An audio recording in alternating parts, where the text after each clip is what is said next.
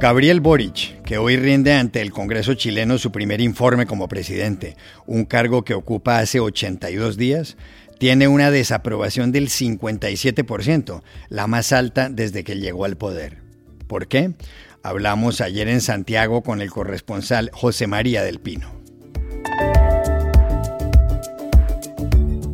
La semana pasada el presidente Alberto Fernández presentó los nuevos billetes argentinos, pero eso no solucionará el problema del aumento de los precios al consumidor, escribió ayer en Post Opinión el periodista Hugo Alconada. Lo llamamos a Buenos Aires para preguntarle por qué. Un estudio afirma que quien bebe moderadamente café tiene un 30% menos de probabilidades de morir en los siguientes siete años. ¿Cuándo empezaron a cambiar de parecer los científicos? Buscamos ayer en Bogotá a Luis Fernando Samper, exdirectivo de la Federación de Cafeteros de Colombia. Hola, bienvenidos a El Washington Post. Soy Juan Carlos Iragorri, desde Madrid. Soy Dori Toribio, desde Washington, D.C. Soy Jorge Espinosa, desde Bogotá. Es miércoles 1 de junio y esto es todo lo que usted debería saber hoy.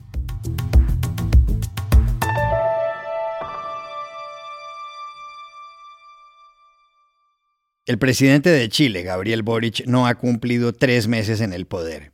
Desde el 11 de marzo, fecha de su toma de posesión, han transcurrido 82 días. Y esta semana ha sido complicada para él. Ha tenido que tomar medidas drásticas y ver algunas encuestas incómodas. Las medidas están relacionadas con la etnia mapuche, el pueblo indígena más nutrido de Chile, con una población de 1.800.000 personas. Los mapuches habitan esencialmente en dos de las 16 regiones del país. Una es la de la Araucanía, la otra la del Biobío. Los mapuches reclaman tierras en esas regiones, argumentan tener sobre ellas un derecho ancestral. Últimamente, grupos cercanos a la etnia han lanzado bombas incendiarias a camiones e instalaciones de empresas madereras que operan en la zona. La semana pasada murió un trabajador. Ante esta situación, hace dos semanas, el 16 de mayo, Boric decidió decretar el estado de emergencia durante 15 días y enviar militares. Sobre todo eso, el lunes de esta semana, la ministra del Interior, Isquia Siches, hizo un anuncio. Quiero informar a la ciudadanía que el presidente de la República ha dispuesto eh, prorrogar el estado de excepción constitucional en los mismos términos que fue emanado en la primera oportunidad. Casi simultáneamente se conoció una nueva encuesta sobre el Gobierno y sobre el texto de la Constitución que acaba de redactar la Convención Constitucional y que deberá ser sometido a la votación de los ciudadanos en unos meses. El sondeo de Plaza Pública trae dos datos impactantes. Uno es que la aprobación ciudadana del trabajo de Boric es ahora del 36% y que la desaprobación llega al 57%, el porcentaje más alto desde que es presidente. El otro es que mientras el 37% de la gente le daría luz verde a la nueva constitución, el 45% la rechazaría. Pero, ¿qué explica el aumento en la desaprobación de Boric? Llamamos ayer a Santiago a José María del Pino, el corresponsal del grupo Clarín. Si en un principio se notó la drástica caída de Gabriel Boric en las encuestas y esta caída estuvo asociada más bien a los errores de gestión propios de su gobierno, de su gabinete e incluso errores no forzados de algunos ministros, el aumento de la caída durante estas últimas semanas está, a juicio de los expertos, más bien asociado a sus propios atributos personales, por primera vez. Y les doy un botón de muestra. La capacidad, por ejemplo, del presidente de autoridad y liderazgo disminuye 13 puntos, de un 51 al 38%. Sus garantías de gobernabilidad 15 puntos disminuyen de un 57 a un 42%.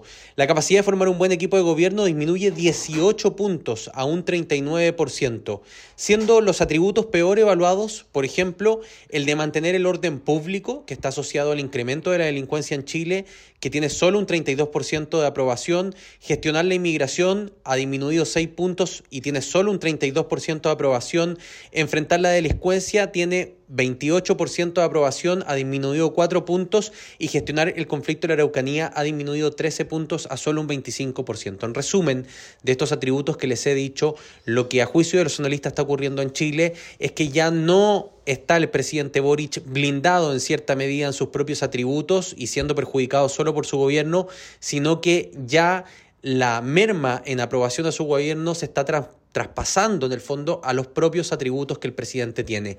Y hoy, hoy miércoles, tiene una gran misión, porque debe rendir cuentas ante el Congreso Pleno y al país por primera vez en su gestión presidencial. Y se espera que sean precisamente estos temas, la araucanía, delincuencia, inflación, migración, aquellos por lo que la gente más parece estar castigándolo, los que marquen su mensaje presidencial y a través de este discurso así, Gabriel Boric intentar de dar vuelta las tendencias que no solo lo están afectando a él y a su gobierno, sino que también están afectando las posibilidades de triunfo de la opción apruebo una nueva constitución por la que su gobierno está muy jugado el próximo 4 de septiembre.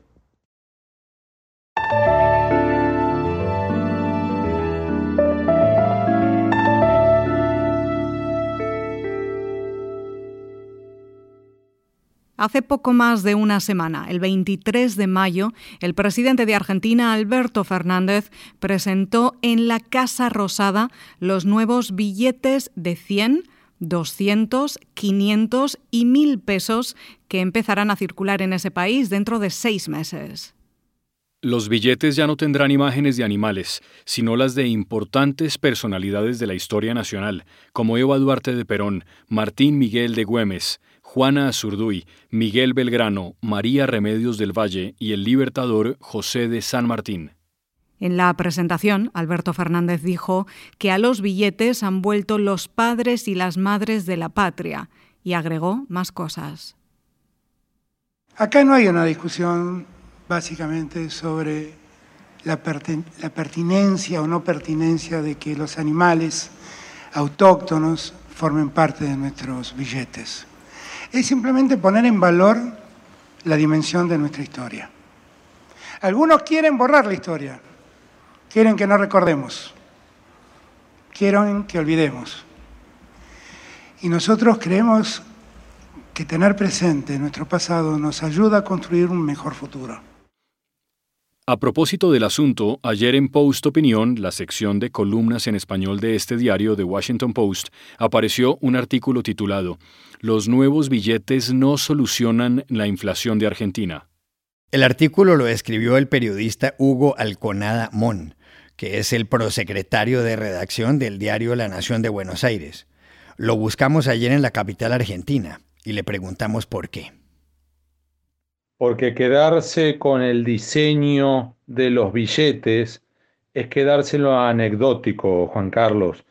Creer que podemos corregir la tasa de inflación porque vamos a mostrar los rostros de próceres argentinos en vez de los billetes mostrar ballenas, jaguaretes y otros animalitos argentinos es un poco fantasioso o anecdótico. Recordemos el contexto. Tenemos que por ejemplo, la inflación de la Argentina es una de las más altas del mundo. Comparado a abril del año pasado con este abril, tuvimos una inflación del 58%. Y como viene la mano para este año 2022, vamos a tener una inflación del 65%. Y venimos, además, de una pandemia que nos golpeó muy duro, Juan Carlos. Tan duro que tuvimos una de las caídas más pronunciadas del PBI y más o menos la mitad de la población argentina quedó sumida en la pobreza.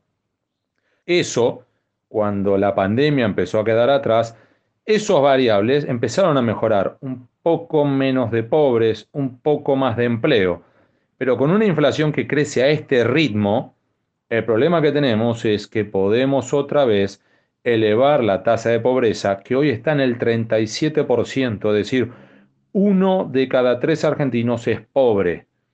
¿Qué cabe esperar entonces? ¿Que con nuevos diseños de los billetes va a mejorar? Recordemos además que la Argentina ya tiene un historial muy grave con la inflación, que ha perdido 13 ceros a lo largo de su historia. O te lo digo de este modo y con esto cierro.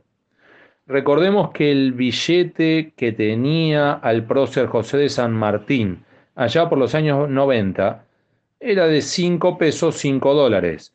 Hoy, en el nuevo diseño, el rostro de San Martín aparecerá en el de mil pesos. No el de 5, sino el de mil pesos. Sigue siendo también 5 dólares. Ahí tenés una muestra de lo que es la inflación argentina.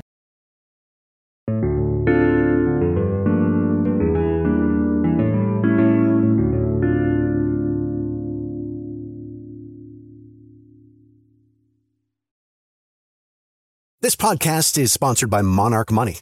Are you saving to reach your financial goals? Reaching those goals isn't just about getting more money, but by managing what you have. And the best way to manage your money? Monarch Money. Monarch Money is a new kind of finance app that's intuitive, powerful, ad-free, and takes the headaches out of budgeting. Try it free when you go to monarchmoney.com slash podcast. Monarch puts all your accounts, investments, transactions, and finances at your fingertips with a complete view of your finances, you'll gain insights on your spending and find new ways to save. Plus, Monarch lets you customize your dashboard, collaborate with your partner, set custom budgets and goals, and track your progress toward them. See why Mint users are turning to Monarch Money and loving it, and why the Wall Street Journal named Monarch Money the best budgeting app overall. Get a 30-day free trial when you go to monarchmoney.com slash podcast. That's M-O-N-A-R-C-H money.com slash podcast for your free trial. monarchmoney.com slash podcast. Todas las mañanas, cuando Iragorri presenta en su cuenta de Twitter cada nuevo episodio de este podcast, escribe la siguiente frase. Tómese un café y póngase los audífonos. Este es el episodio de hoy del Post. Y digo esto, Dori, porque hay noticias importantes sobre el café. Sí, Espinosa, y parecen buenas. Un estudio que acaba de aparecer en los Annals of Internal Medicine o Anales de Medicina Interna, una de las publicaciones más prestigiosas del mundo, concluye que quienes beben moderadamente café pueden llegar a tener hasta un 30% menos de probabilidades de morir en los siguientes siete años. Lo que dice el estudio, elaborado por la Southern Medical University de Guangzhou, en la China, es que los favorecidos son quienes toman diariamente entre una taza y media y tres tazas y media de café. Y hay un dato que llama la atención, Espinosa. Sí, Iragorri, el estudio señala que quienes beben café sin azúcar tienen entre un 16 y un 21% menos de probabilidades de fallecer y que quienes lo beben con hasta una cucharadita de azúcar al día tienen entre un 29 y un 31% menos de probabilidades de morir. El porcentaje para los que emplean edulcorantes es del 6,1. El estudio, llamado UK Biobank, analizó la genética y el estilo de vida de 171.616 personas entre los años 2009 y 2018. La edad promedio era de 55,6 años. Al final hubo 3.177 muertes, 1.725 de las cuales fueron causadas por el cáncer. Y perdón por la cantidad de cifras, pero queríamos que el tema quedara muy claro. Hasta hace unos años, el pensamiento predominante era que el café no era una bebida buena para la salud, pero eso ha ido cambiando. ¿De qué forma? Hablamos ayer en Bogotá con Luis Fernando Samper, que fue gerente de mercadeo de la Federación Nacional de Cafeteros de Colombia y quien presidió el programa Toma Café, que buscaba promover el consumo doméstico del café.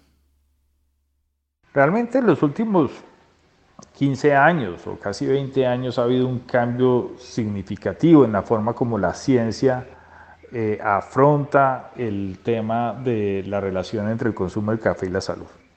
Eh, por muchos años, eh, por el siglo pasado y buena parte de los primeros años de este siglo, la literatura científica hablaba del café y, y la salud en términos negativos. Uh, se hablaba mucho del impacto de la cafeína en, digamos, como un, un impacto detrimental en la salud, eh, independientemente de los niveles de consumo, independientemente del tipo de persona que lo consumía. Y eso ha venido cambiando significativamente. Eh, quizá en el 2011 el European Parkinson Disease Association empezó a hablar del efecto positivo que tenía el consumo de café en la actividad cerebral, eh, en inhibir la enfermedad de Parkinson, posteriormente se habló de, inhibir la enfermedad de Alzheimer, cosas que son muy relevantes para la población de mayor edad que va creciendo, digamos, en los últimos años. Ah, también ha habido estudios sobre el efecto positivo del consumo de café en, menores incidencias del cáncer de, cono, de colon o de diabetes tipo 2, ah, de temas gastrointestinales. En fin, hay un creciente body of knowledge, hay un cuerpo de conocimiento expandiéndose sobre el consumo de café y, ese, ese y, y su relación positiva en la salud y ese mayor conocimiento está llegando a la comunidad médica, a los profesionales de la salud y está llegando en últimas a los consumidores. No todos los consumidores reaccionan al café de la misma forma, no todos los consumidores tienen el mismo metabolismo frente a la cafeína y para muchos el café resulta ser un efecto, tener un efecto positivo en su salud.